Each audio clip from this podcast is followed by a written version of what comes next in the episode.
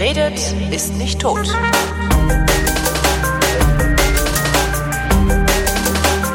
Thomas Brandt ist Sozialkundelehrer und so freundlich, mir Politikunterricht zu erteilen. Und heute lerne ich, Thomas, Ähm, was über die Bundesregierung? die Bundesregierung. Die Bundesregierung ist Teil der Exekutive. Ja, das ist eigentlich der Hauptteil der Exekutive. Okay. Ähm, das kennst du in Berlin. Das ist dieses große eckige Gebäude. Da sitzt Angela Merkel drin. Ja, Das genau, ist die Waschmaschine, Genau. die jetzt schon bröselt. Also die jetzt schon irgendwie äh, äh, kräftig saniert werden muss. Wo ich damals, als sie das gebaut haben, schon gedacht habe, äh, das hält doch nicht lange. Tja, also wenn man, da, wenn man sich bedenkt, ne, die Legislative sitzt im Reichstag, der hat ein neues Dach bekommen und das hat er auch nicht freiwillig aufgegeben. Und ansonsten geht es noch. Ähm, und ja, die Bundesregierung. Also die Kanzlerin sitzt im Kanzleramt. Ja. Genau. Ich weiß gar nicht, wo, ich weiß gar nicht, wo der Rest ist. Die haben ja alle ihre Ministerien. Die sitzen Ja, die haben ja auch da, da, da sind so viele Häuser und ich muss zu meiner Schande auch gestehen, dass ich mir noch nie Gedanken gemacht habe darüber, was in diesen ganzen Häusern eigentlich ist. Also ich denke da öfter, wenn ich da mal dran vorbeikomme, denke ich, was hier wohl alles drin sein mag. Aber das ist vermutlich alles Verwaltung und Stäbe und, und sonst wieder arbeiten ja Hunderte und Tausende von Menschen. Ne? Ja, ähm, da kommen wir jetzt im Endeffekt so ein bisschen auch vorbei, weil wir, wir reden ja jetzt über die Bundesregierung. Ja. Ähm, so, die erste wichtige Frage. Wo kommt die eigentlich her? Äh, äh, aus Brandenburg kommt, nee, aus Mecklenburg-Vorpommern kommt die Kanzlerin. Ja, genau. Und ähm, sie wird Kanzlerin wie? In, per Akklamation. Na, der, Ja, also- Bundestag, der, der Bundestag wird gewählt ähm, und dann gibt es irgendwie eine, eine Regierungskoalition in der Regel und aus dieser Regierungskoalition heraus, tja, Ja, wird eine Kanzlerin vorgeschlagen. Die der, muss der Bundestag die doch bestätigen eigentlich? Nee, nee, nichts bestätigen. Da wird richtig gewählt. Also ähm, es ist in Deutschland nur un einfach mal unüblich, mehr als eine Person zu dieser Wahl aufzustellen. Ach so. Also nächstes Jahr ist ja Bundestagswahl. Hm. Ähm, Beziehungsweise dieses Jahr, wenn diese Sendung läuft, ja. Genau, dieses Jahr ist irgendwann Bundestagswahl. Und ähm, da, da wählen wir den Bundestag und der Bundestag, wer sich an die Sendung zurückerinnert, ähm, da haben wir schon gesagt, der hat die Wahlfunktion und der Mhm. Bundestag tritt dann zusammen und wählt den Kanzler. Mhm. Und jetzt ist ja schon mal die spannende Frage, also vorgeschlagen wird der Kanzler durch den Bundespräsidenten, das ist so. Also äh, Aber das ist pro forma, ne? Also die, ja, das ist die, die Regierungspartei sagt dem Bundespräsidenten, wir hätten gerne Angela Merkel und der schlägt dann Angela Merkel vor. ja, technisch gesehen kann er sich davon auch abweichen, aber das ist schlechte Form. Und äh, wir sollten alle froh sein, dass das alles so ist, weil wenn du derzeit in die Welt guckst, dann stellst du fest, dass wir, glaube ich, irgendwie Stabilität in Regierungssystemen als neuen Wert in unseren Wertekanon aufnehmen sollten. Ja, ja. Hm. Ähm, ja, dann wird jetzt äh, mal gucken, ob es Angie wieder macht, ne? Bundeskanzler gewählt. Wo kommen denn jetzt die Minister her? Na, die werden von der Kanzlerin ernannt. Genau. Das heißt also, in Deutschland hängt tatsächlich die komplette Regierung an der Kanzlerin. Mhm. Würde jemand Angela Merkel, ähm, und wir reden da gleich noch drüber, aus dem Amt werfen auf irgendeine Art, das ist ja die Aufgabe des Bundestages im Zweifel, Mhm. dann ähm, ist es tatsächlich so, dass die ganzen Minister automatisch mitgehen. Okay. Ja, also die hängen an äh, Angela Merkel und Angela Merkel sagt vom Prinzip her, ich möchte die und die Person als Minister haben und ernennen tut sie dann ähm, ernennen tut sie dann der Bundespräsident. Und da gibt's immer so eine Ernennungsurkunde und so weiter. Aber Das heißt, auch rausschmeißen kann nur die Kanzlerin, die Minister. ja, das ist, ja technisch gesehen schon. Es gilt halt als schlechte Form. Mhm. Ja, das heißt, die treten immer zurück. Ja. Aber technisch gesehen kann sie die wirklich auch rauskacheln. Ja? Aber sonst niemand. Also der Bundestag Sonst kann niemand. nicht sagen, wir wollen Verteidigungsminister nicht mehr haben. nee, Okay. Nee, und ähm, das ist halt voll Aufgabe der Regierung. Also äh, wir sind das auch so gewohnt, dass auf diesem Posten immer Leute sitzen, die selber im Bundestag sitzen. Ja. Das ist weder für den Kanzler noch für irgendeinen Minister notwendig, dass der ein Bundestagsmandat hat. Mhm. Ja, also man kann sich durchaus so eine technokratische Elitenregierung dahinsetzen, wenn man sagt, wir, ja, ich, ich suche mir jetzt irgendwie einen Wirtschaftsfuzzi fürs Wirtschaftsministerium, der das gut kann. Ja, ich suche mir irgendwie ähm, den Chef von Greenpeace, der wird Umweltminister. und so weiter. Und das ist überhaupt kein Problem und die brauchen alle kein Bundestagsmandat, sondern es geht wirklich nur darum, dass die Kanzlerin sagt oder der Kanzler in dem, ja, in dem Moment, äh, ja, die Person will ich haben. Mhm. Problem ist natürlich das Geschacher, was vorher bei den Koalitionsverhandlungen Ja, stattfindet. Ja. Ähm, aber technisch gesehen kann man sich da auch ändern. Und es gab ja auch schon mal solche Fälle, zum Beispiel hier der Kirchhoff, den sie da immer in der Leier hatten. Das ist schon ewig hin. Aber der war zum Beispiel der mit dem berühmten Kirchhoffschen Steuermodell. Ja. Ähm, der war zum Beispiel kein Bundestagsabgeordneter, sondern hätte das einfach so gemacht. Ja, War der nicht sogar parteilos? Ich glaube, der war sogar parteilos. Also das geht alles. Das ist überhaupt kein Problem. Mhm. So. Gut. Das ist so das erste. Bundesregierung hängt also von der Kanzlerin ab. Dann müssen wir uns jetzt erstmal die Kanzlerin angucken. Die Kanzlerin hat die Richtlinienkompetenz. Ja. Ähm, das ist jetzt, wenn man ein bisschen gemein ist, unter Angela Merkel nicht mehr so ein Ding gewesen. Ja. Ähm, Schröder, Schröder hat das ja mit dieser Basta-Politik damals, ne, gemacht. Hm, naja, Sch Schröder war eigentlich gegenüber Kohl ein ziemlicher Teamplayer. Okay. Ähm, also, wenn wir so zurückgucken, Kohl war tatsächlich, ich bin das Zentrum, ja, so. Mhm. Ne? Der war so in der Mitte, ähm, galt als auch immer so ein bisschen als der, der wirklich die Macht an sich gezogen hat. Und Schröder war dann schon der, der halt zum Beispiel seinen Finanzminister bei Finanzfragen vorgelassen hat. Ja. Das muss der nicht. Also, Ja, aber er sollte es vielleicht tun, ne? Weil wenn du auf einmal jegliche Entscheidung selber treffen willst und deine Minister nur noch die ausführenden Organe dafür sind, das, das ist ja nicht glaubwürdig. Also so viel kannst du alleine ja gar nicht auf die Reihe bekommen. Ja, nö, aber es steht halt auch nur im Grundgesetz, der Ja. Bundeskanzler legt die Richtlinie der Politik weg. Also es reicht ja vollkommen, wenn der Minister was ausarbeitet und du dann Nein sagst oder Ja sagst. Ja, okay. Und das ist ja auch das, was in de facto passiert. Also wenn du dir das Kabinett oder den Kabinettstisch so vorstellst, dann sitzt da halt Angela Merkel und egal, was dort erzählt wird am Kabinettstisch, und wir kommen gleich zu den Prinzipien, die da herrschen, weil ähm, das ist nämlich wirklich relativ spannend. Ähm, da äh, ist am Ende sie immer noch die Entscheiderin. Mhm. Also man sollte bitte, bitte, bitte nicht auf den Gedanken kommen, dass irgendwelche Minister, gerade zum Beispiel unser Innenminister, dem wird das gerne mal unterstellt oder auch andere Leute, äh, so selbstgesteuert Ja. da durch die Gegend arbeiten, ja. Mhm. Wenn es Entscheidungen des Innenministeriums gibt, dann hat das das Kabinett beschlossen. Ja. Dann hat da normalerweise jemand drüber geguckt. Dann hat er zu Gabriel und Merkel im Zweifel Ja gesagt. Ja. Sie haben es aber definitiv vorher gewusst. Ja. Ja, es gibt im Endeffekt nicht so die, diese Idee dieses wild laufenden äh, Ministeriums. Ja, Regierungsentscheidungen funktionieren so nicht. Das heißt, du kannst das als Minister gerne mal machen, aber dann machst du das wahrscheinlich auch nur einmal. Mhm. Das Ja? heißt, am Ende müssen wir Merkel für alles verantwortlich machen, was ihre Minister machen. Der Bundeskanzler legt die Richtlinien der Politik Ja. fest.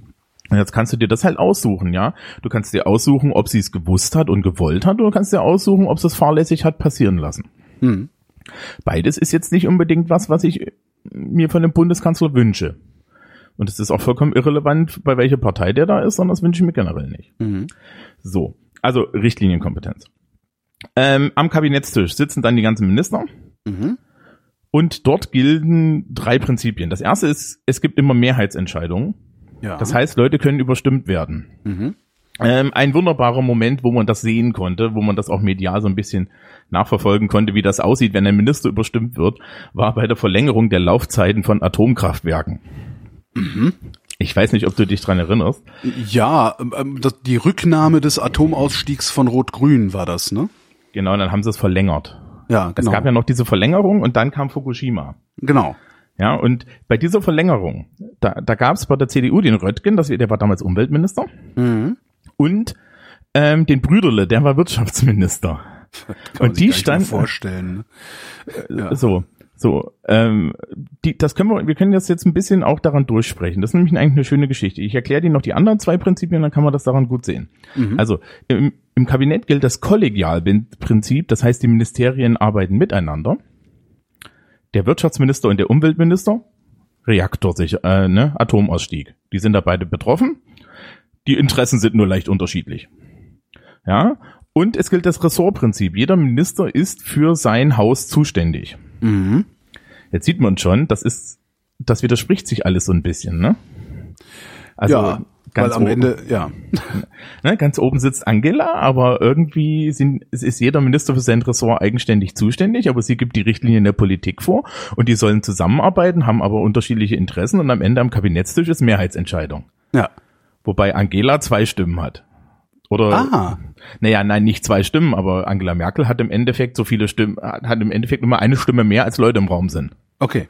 Das ist so ein bisschen so ähnlich wie bei mir als Lehrer, wenn du äh, über den Wandertag abstimmst. Ne? Da sind Ja. 30 Schüler und ich habe 31 Stimmen. Indem ich einfach sage, nö. Und dann findet er nicht so statt, wie die das wollten. Mhm. Ja, aber so ist es ein bisschen. Also man, man stellt sich das, glaube ich, alles immer so ein bisschen falsch vor. Da wird viel ausgehandelt. Ja, dann bleiben wir beim Atomausstieg. Das ist eigentlich ein gutes Beispiel. Also, Röttgen sitzt in seinem Ressort. Da sagen die ganzen Umweltstaatssekretäre und das ganze Umweltministerium sagt, äh, wir haben das erst letztens gemacht. Das ist eine gute Idee. Ja, ähm, wir wollen das. Im Wirtschaftsministerium sitzt Herr Brüderle und sagt seinen Leuten, die Wirtschaft, ne? Mhm. Es geht hier um Kohle und äh, nö. So, die arbeiten dann miteinander zusammen. Das war bestimmt ein reines Fest. Und am Ende standen sie beide vom Mikrofon. Der Röttgen mit einem mit einem Gesicht wie zehn Tage Regenwetter und der Brüderle mit einem feisten Grinsen, wo er erklärt hat, nee, also wir verlängern nochmal um fünf Jahre. Ja. Und da konntest du sehen, wer bei, bei der Kabinettsabstimmung wo die Hand gehoben hat. Mhm. Ja, Das kann man wahrscheinlich Ähm, immer sehen, oder? äh, das kommt drauf, das kommt drauf an, wie willfährig die Minister sind. Ja. Also zum Beispiel, ähm, es gab vor einiger Zeit, äh, ähm, wir haben ja jetzt derzeit Heiko Maas als Justizminister noch. Mhm. Ne? Und äh, Maas hat sehr viel progressive Netzpolitik versucht zu machen. Ja. Und musste dann auf einmal die Vorratsdatenspeicherung mit ab, abnicken. Und damals haben die Leute den, den Maas dafür so fertig gemacht. Und ich habe einfach mal ins Internet geguckt und habe mir geguckt, na, wie viele Minister hatten die CDU, CSU in der Regierung und wie viele Minister hatten die SPD in der Regierung. Dann habe ich noch Gabriel abgezogen, weil der war offen für Vorratsdatenspeicherung, der hat ja entsprechenden Quatsch in, in irgendwelche Mikrofone erzählt. Mhm. Und dann kommst du drauf, dass selbst wenn irgendwie noch Leute wie Barbara Hendricks oder so der Meinung waren, das ist eine blöde Idee, ja, kann der Maas das nicht wollen, Dann wie er hast du halt gelitten, ja. Genau, dann wird er halt einfach mal von, von der CDU, CSU, die da auf Linie ist mit ihrem Innenminister, locker überstimmt. Mhm. Und wer hat den Shitstorm gekriegt? Der Justizminister, weil natürlich keiner so richtig weiß, wie unsere Regierung funktioniert. Also, ne? Es ist immer so eine Sache, man, man darf dann auch nicht die Leute immer so prügeln, wenn man da dahinter schaut, sondern stellt man halt irgendwie fest, ja, vielleicht, vielleicht hm, hat er es ja wirklich gewollt. Ja? Ja. Es, hat- es hat ja noch nicht stattgefunden, weil auch im Kabinett herrscht Demokratie. Ja. Ja. Und ähm, das ist also die Art, wie unsere Regierung funktioniert. Ja. Allerdings, wie gesagt, man sollte den Kanzler nicht so einfach wegkommen lassen, wenn irgendwelche Minister Quatsch erzählen und wenn irgendwelche Minister komische Gesetze machen. Da wird immer vergessen, dass da irgendjemand ganz oben zentral die Richtlinien vorgibt. Mhm. Und es ist nicht so, dass Herr äh, äh, de Maizière einfach frei dreht, ja, sondern der dreht frei und da gibt's eine Kabin da, da gibt's einen Kabinettsbeschluss und da gibt's eine Kanzlerin, die sagt, der darf. Das sollte man nicht vergessen. Ja, Na, da gibt's vor allen Dingen dann auch ein ganzes Kabinett, weil wenn das gesamte Kabinett dagegen wäre, würde die Kanzlerin wahrscheinlich auch nicht sagen, ihr könnt mich mal, ne? kann sie. Ja, kann sie, aber würde sie das tun? Also würde sie sich gegen ihr gesamtes Kabinett stellen?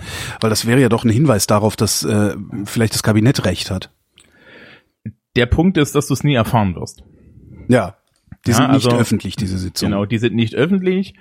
Ähm, und auf dieses ganze Parteigeplänkel, was da stattfindet, ähm, was auch hauptsächlich irgendwie dazu da ist, die Hauptstadtpresse zu be beschäftigen, Hm. ähm, sollte man nichts geben. Ja, also da, ich, gerade wenn es jetzt CSU gegen CDU geht oder so, ich weiß nicht, was die sich da immer vorstellen. Ja, dass irgendwie, wenn dann trifft sich Horst Seehofer zum Mittagessen mit Angela Merkel für drei Stunden und die verstehen sich anscheinend so schlecht, dass sie sich dann drei Stunden lang über einen Schäuferle anschreien oder so. Also ich verstehe.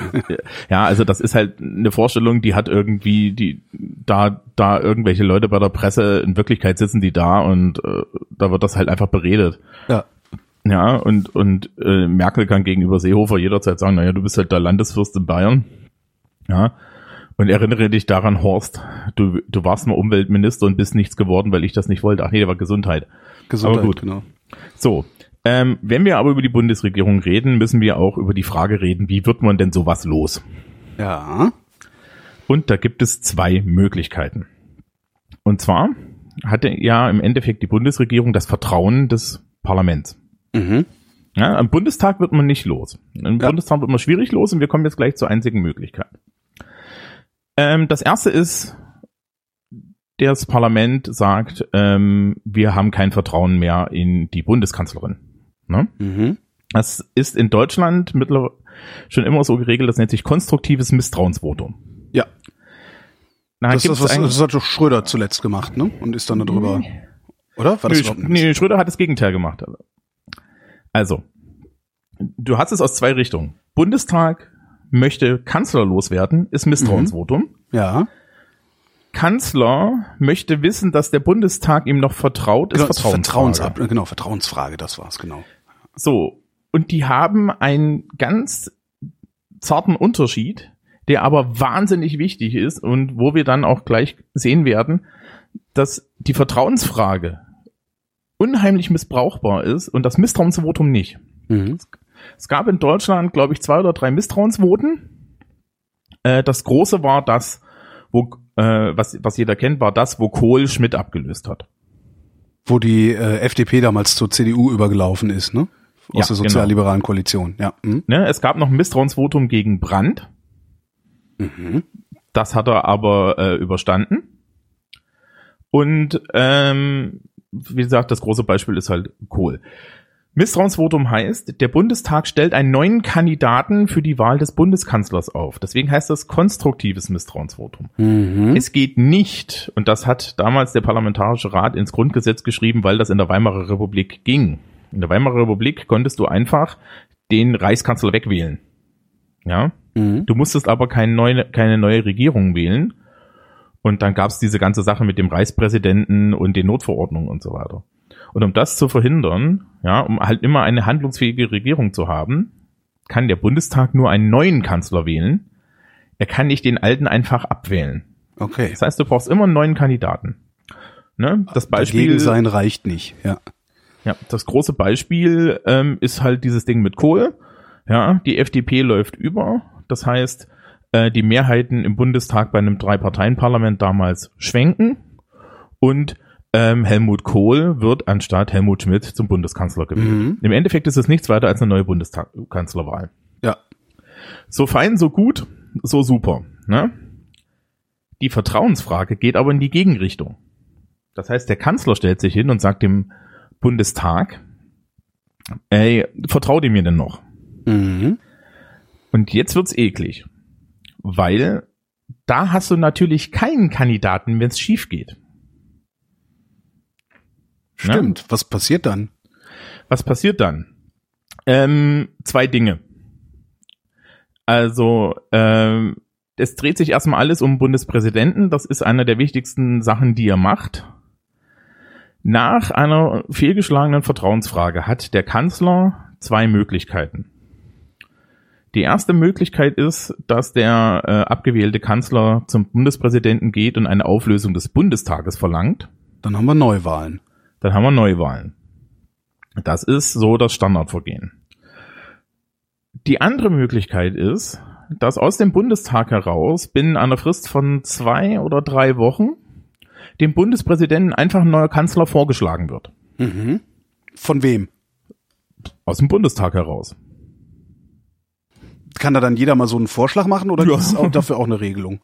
Nö, da gibt's keine Regelung. Ich meine, wir haben vorhin ja schon gesagt, dass die Regelung, die wir haben, wer äh, den Bundeskanzlerkandidaten Klar, da wird jetzt klar, da wird jetzt nicht irgendwie die die 5% Partei äh, das Maul aufreißen, wenn sie genau weiß, dass ihr Kandidat sowieso nicht durchkommt, ne?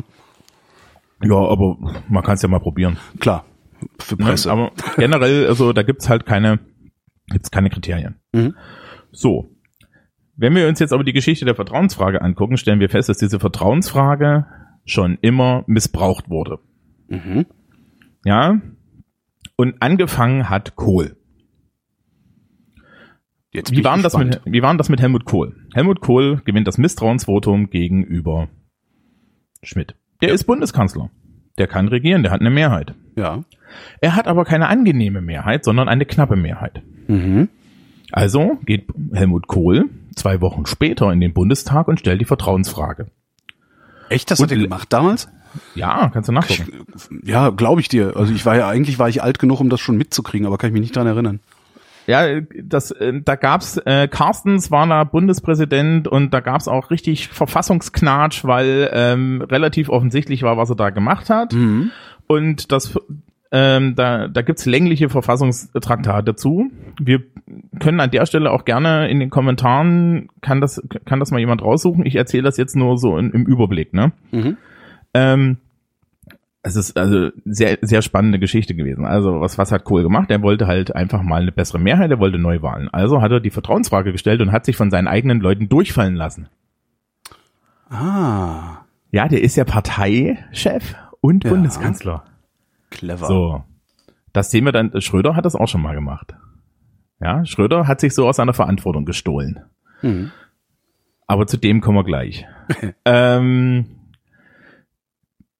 so, und dann gab's halt Neuwahlen und die CDU hat, weil die Leute allesamt mit der SPD frustriert waren, weitaus besser gewonnen. Kohl hat, äh, war dann wieder Bundeskanzler, hat dann vier Legislaturperioden durchregiert. Ne?